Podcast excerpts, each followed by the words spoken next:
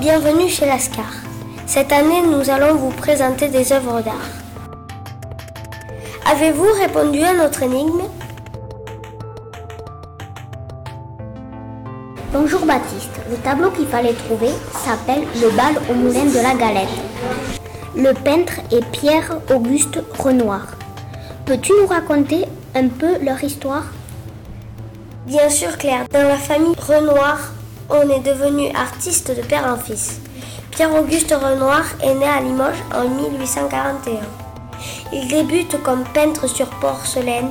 Il rencontre Monet et Sisley Pissarro, les impressionnistes qui peignent par petites touches de couleur. Il fréquente le Moulin de la Galette, un cabaret populaire qui deviendra célèbre grâce à sa peinture. Il meurt en 1919, âgé de 78 ans. Il aura aimé peindre jusqu'au bout de sa vie. Son tableau respire la joie de vivre. Renoir était le peintre du bonheur. Il disait Pour moi, un tableau doit être une chose aimable, joyeuse et jolie.